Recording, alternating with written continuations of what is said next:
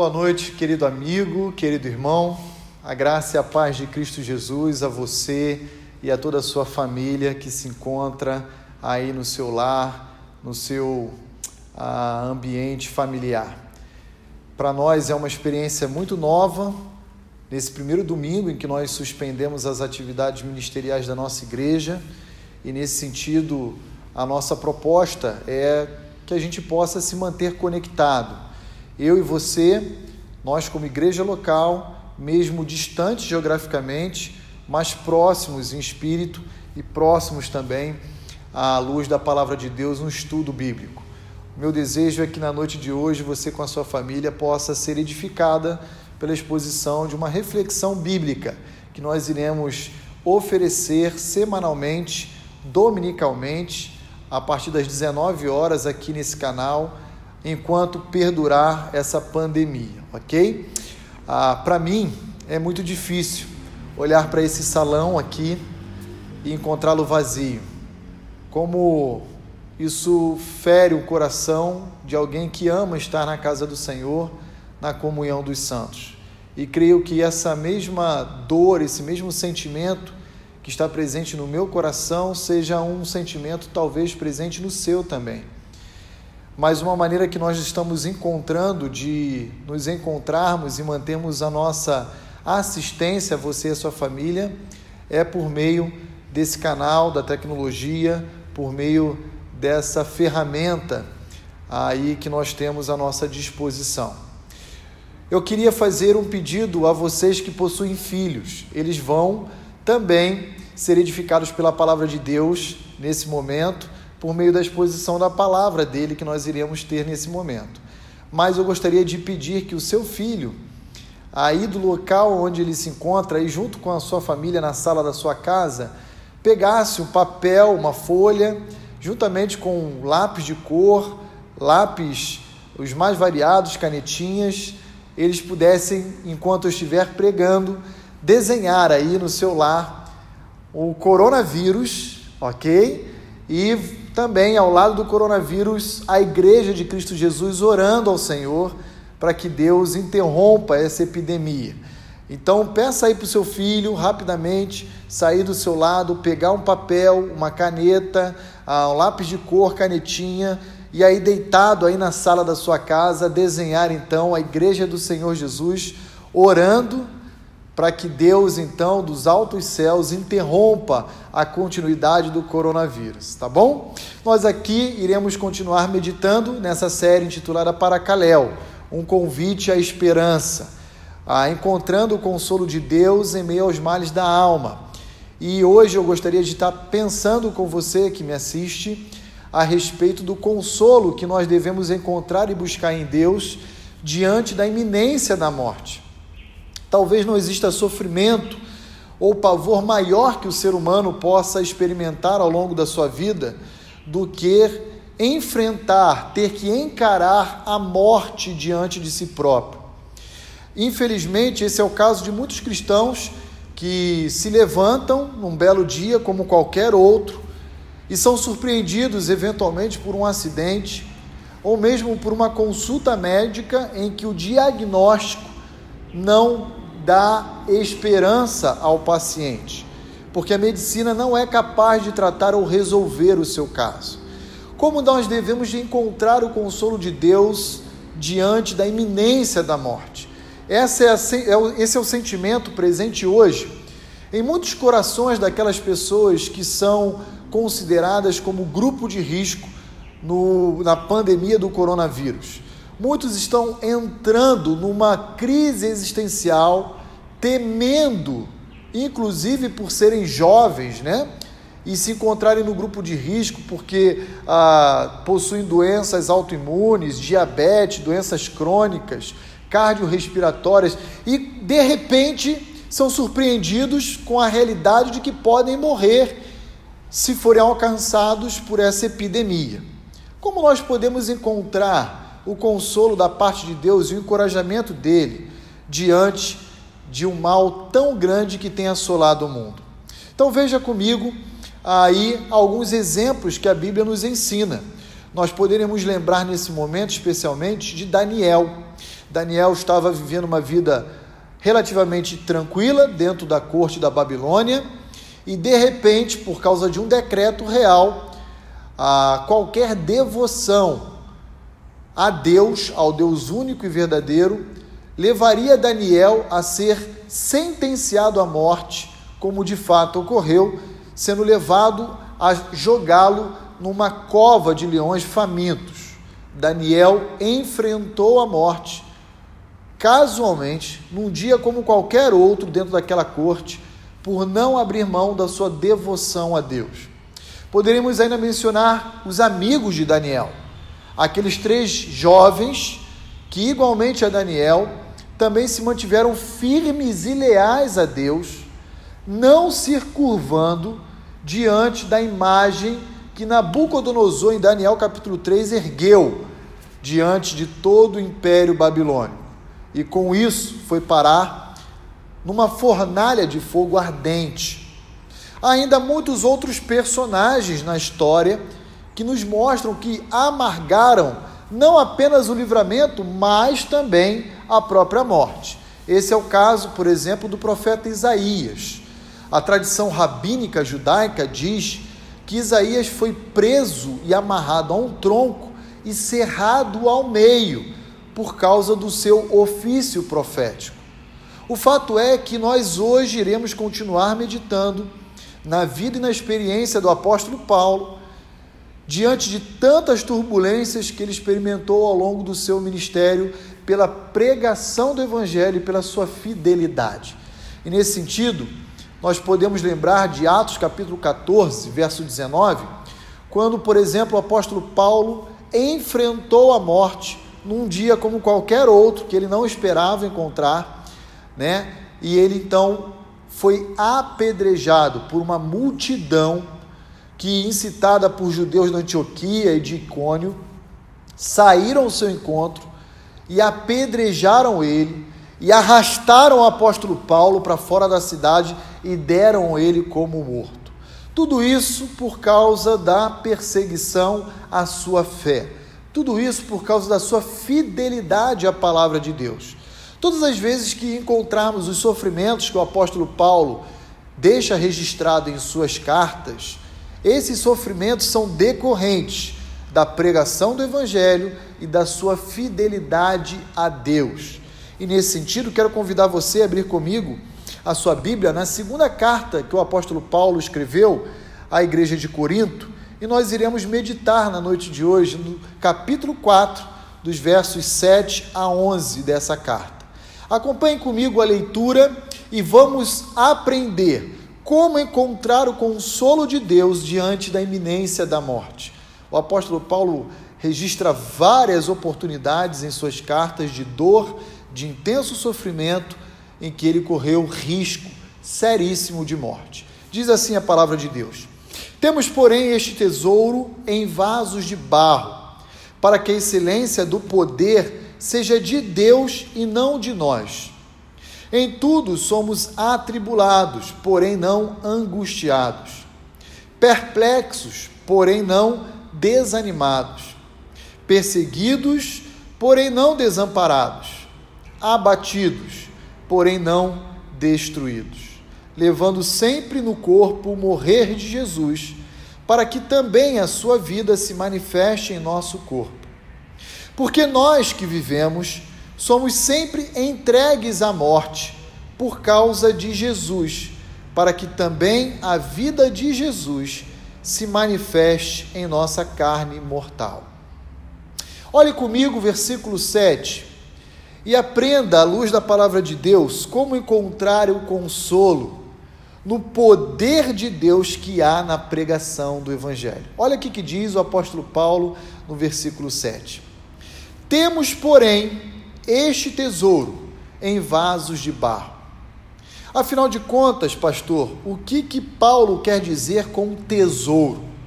Há um convite no versículo 7, na primeira pessoa do plural, temos aqui Paulo se dirigindo a ele e à igreja de Corinto como um todo, dizendo que todos os cristãos, inclusive os apóstolos e a igreja de Corinto, têm um tesouro em vasos de barro. Quando nós olhamos 2 Coríntios capítulo 4, versos 1 a 6, e de uma forma muito especial os versos 5 e 6, nós encontramos que esse tesouro nada mais é do que a própria vida e obra de Cristo, que é confiada ao seu povo por meio da pregação do Evangelho. Olha lá o que diz o verso 5 e 6: Porque não nos pregamos a nós mesmos, mas a Cristo Jesus como Senhor, e a nós mesmos como vossos servos por amor de Jesus. Porque Deus que disse: Das trevas resplandecerá a luz, Ele mesmo resplandeceu em nosso coração, para a iluminação do conhecimento da glória de Deus na face de Cristo. Portanto, qual é o tesouro que nos foi confiado?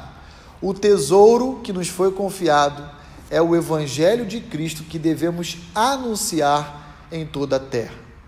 E olha que interessante, esse Evangelho de Cristo, a vida e a obra do Senhor Jesus Cristo, que é descrita pelo apóstolo Paulo como sendo um tesouro, ele é embalado numa embalagem simples. Paulo usa a expressão vasos de barro. Vasos de barro era um utensílio que nós hoje poderíamos dizer que é uma Tupperware, um recipiente simples, um recipiente ah, comum, descartável.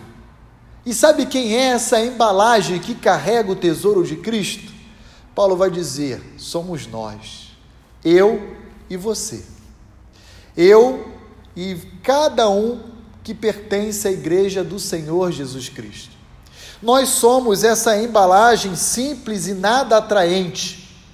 Nós somos esse recipiente que temos como propósito carregar esse tesouro indescritível, que é o Evangelho de Cristo.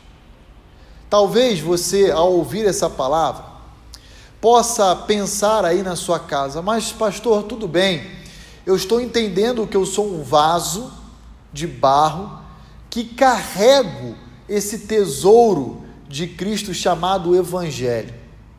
Mas como eu encontro o consolo de Deus diante do sofrimento que eu enfrento a partir da pregação do Evangelho? Eu quero dizer uma coisa a você.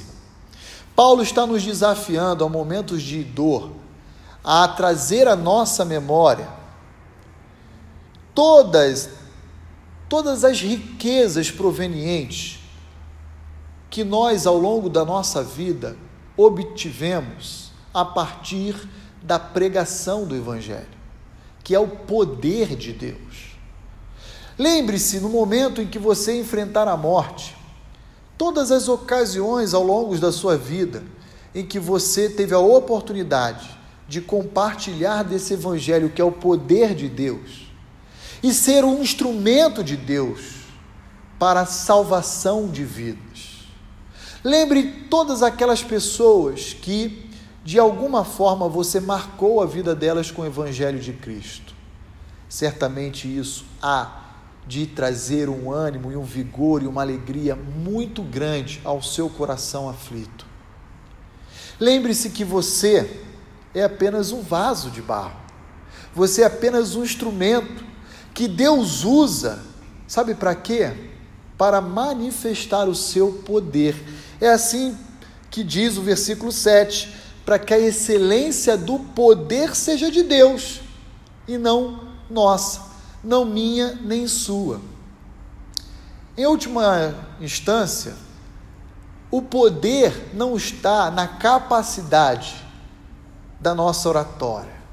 O poder não está na capacidade de nós comunicarmos o Evangelho. O poder está no próprio Evangelho que deve ser comunicado por mim e por você. Esse é o grande tesouro.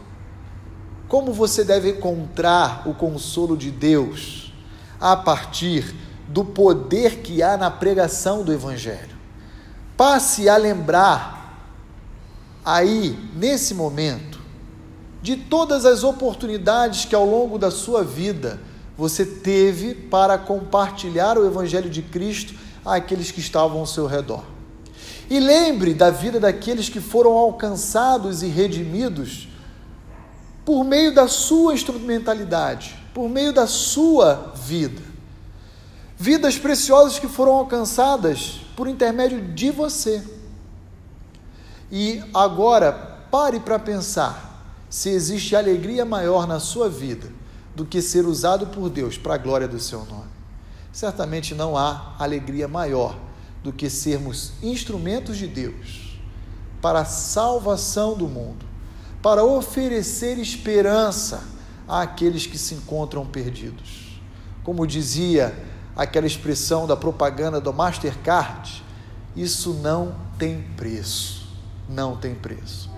E interessante observar que o apóstolo Paulo, mais uma vez, chama a minha atenção e a sua para a nossa realidade de vasos de barro. Talvez você já tenha ouvido jargões sendo utilizados especialmente em comunidades carismáticas, né? E eu me refiro aos nossos irmãos pentecostais e neopentecostais, que alguns usam uma expressão de saudação com o outro como a paz do Senhor, irmão, a paz do Senhor, varão. Mas também é muito comum e recorrente a expressão vaso.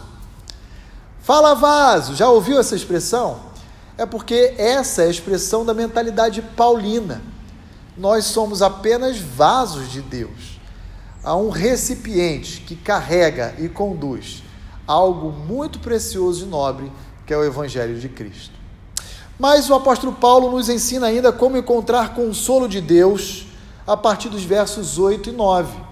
E acompanhe comigo aí a leitura dos versos 8 e 9 e vejamos juntos como encontrar o consolo de Deus nas provisões do sofrimento, nas provisões que Deus nos dá no sofrimento.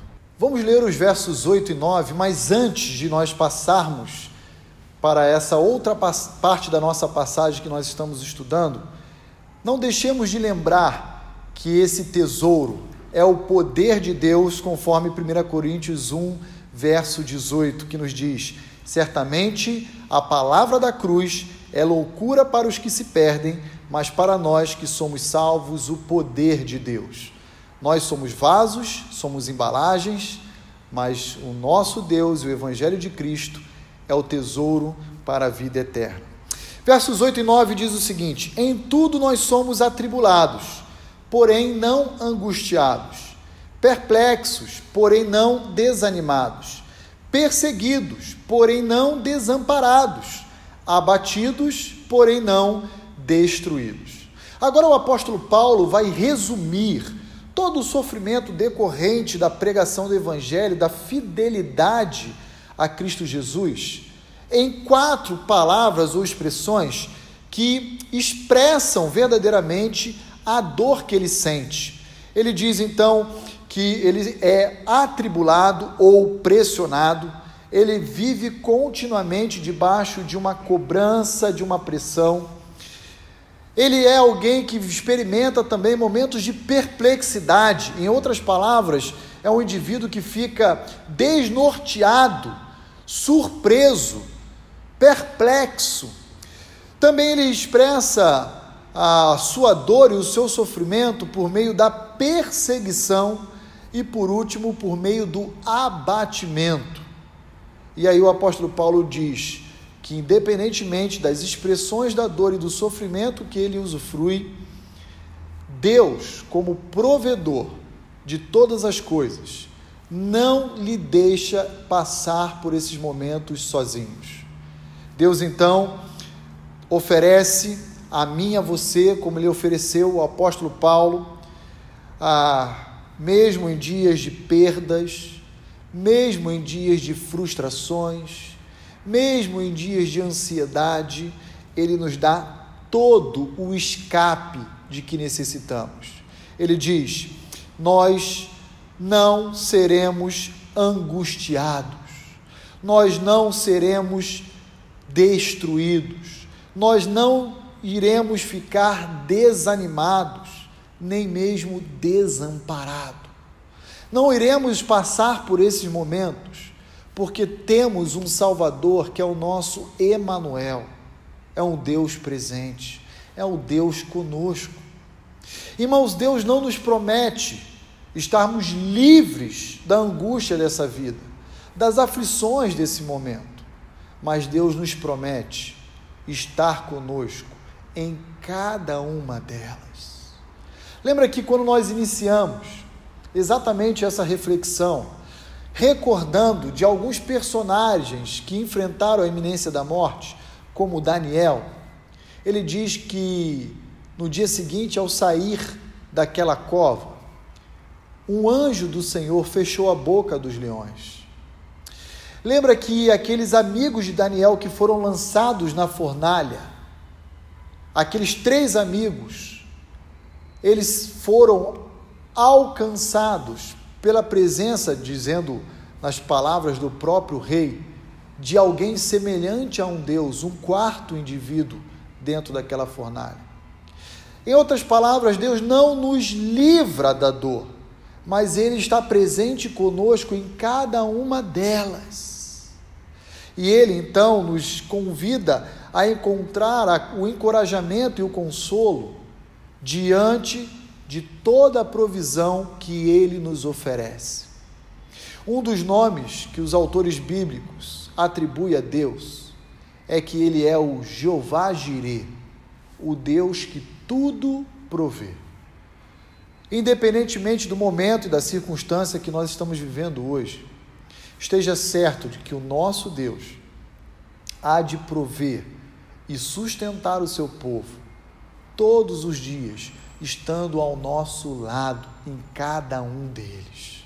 Em cada um deles. Nesse, nesse sentido, nós não devemos ficar paralisados diante do sofrimento que enfrentamos.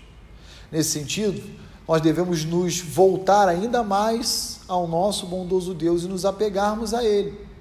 Sabe por quê? Paulo nos ensina que, mesmo enfrentando a dor e o sofrimento, devemos passar por cada um deles com a certeza de que Deus há de preservar o seu vaso enquanto o vaso estiver guardando o seu tesouro. É assim que devemos enxergar a dor e o sofrimento nessa vida. Certo de que somos uma embalagem que carrega e protege esse tesouro nobre, essa joia preciosa que é o Evangelho de Cristo, e que essa embalagem, embora possa sofrer algumas avarias, alguns desgastes, ele continua carregando esse conteúdo precioso que é o Evangelho de Cristo. Quero concluir a minha reflexão olhando os versos 10 e 11, também dessa passagem que nós estamos estudando juntos na noite de hoje. Olhe comigo o que diz o verso 10 e 11 de 2 Coríntios capítulo 10. E encontre o consolo de Deus por meio da nossa união com Cristo. Olha lá o que diz: levando sempre no corpo o morrer de Jesus, para que também a sua vida se manifeste em nosso corpo. Porque nós que vivemos somos sempre entregues à morte por causa de Jesus, para que também a vida de Jesus se manifeste em nossa carne mortal. Existe uma doutrina que a Bíblia nos oferece, chamada a doutrina da união com Cristo. Em outras palavras, Paulo vai fazer uso dela nos versos 10 e 11 para trazer à nossa memória que todos nós somos batizados com Cristo em meio à dor e também em meio à alegria. Aqui nessa expressão do verso 10, em meio à dor, levando no nosso próprio corpo o morrer de Jesus mas também em meia alegria, certos de que nós iremos experimentar a vida e a alegria, o triunfo de Cristo em nosso ser. O Evangelho de Cristo nos mostra que um belo dia, Tiago e João fizeram um pedido ao Senhor Jesus e falaram para o Senhor Jesus: Senhor, atende o nosso pedido. E a resposta de Jesus é: Como vocês querem obter da minha parte a resposta para o pedido de vocês, se vocês não se batizarem comigo na minha dor e no meu sofrimento. O convite de Cristo para toda a sua igreja é que nós possamos beber também do seu cálice, nós possamos também compartilhar do seu sofrimento, certos e seguros de que nós também iremos compartilhar das suas conquistas, da sua vitória. Se um dia nós viermos a morrer, nós igualmente ressuscitaremos, como o nosso Salvador Jesus Cristo ressuscitou dentre os mortos. Essa união, ela é indissolúvel. Ela não pode nos separar. Quem pode nos separar do amor de Cristo? Ninguém, absolutamente nada pode nos distanciar, nos afastar do amor de Cristo. Nem mesmo aqueles que se encontram na janela 1040, conhecido por nós como igreja perseguida, pode, por meio de toda a retaliação, de toda a violência, serem separados do amor de Deus. Nem o coronavírus que alcançou o mundo inteiro pode nos separar do amor de Deus. Pode nos separar geograficamente, mas jamais poderá nos separar espiritualmente, porque nós estamos ligados uns nos outros, uns aos outros como membros e corpo de Cristo, e estamos ligados ao nosso Salvador como tendo nele o nosso cabeça. Não tema qualquer sofrimento que possamos experimentar nessa vida. Pode ser uma recessão econômica, como nós já estamos começando a enfrentar, desempregos surgindo, pode ser uma questão de saúde pública, como o coronavírus está promovendo, mas lembre-se que a nossa alegria, o nosso tesouro, ele não pode ser tomado de nós. Se apegue na nossa união com Cristo. Se apegue no poder que há na pregação do Evangelho e nos benefícios decorrentes disso. Se apegue e encontre o consolo de Deus em meias provisões que Ele nos oferece em meia dor e ao sofrimento. Quero concluir fazendo apenas duas considerações finais. Lembrando você que toda dor e sofrimento tem uma função didática e que a prova do nosso verdadeiro ministério ou daquilo que Deus confiou a nós ao longo dessa vida, a prova genuína e verdadeira não está em nossas condecorações, em nossas medalhas, mas em nossas escoriações, por meio do testemunho e da pregação do Evangelho que Cristo nos confiou.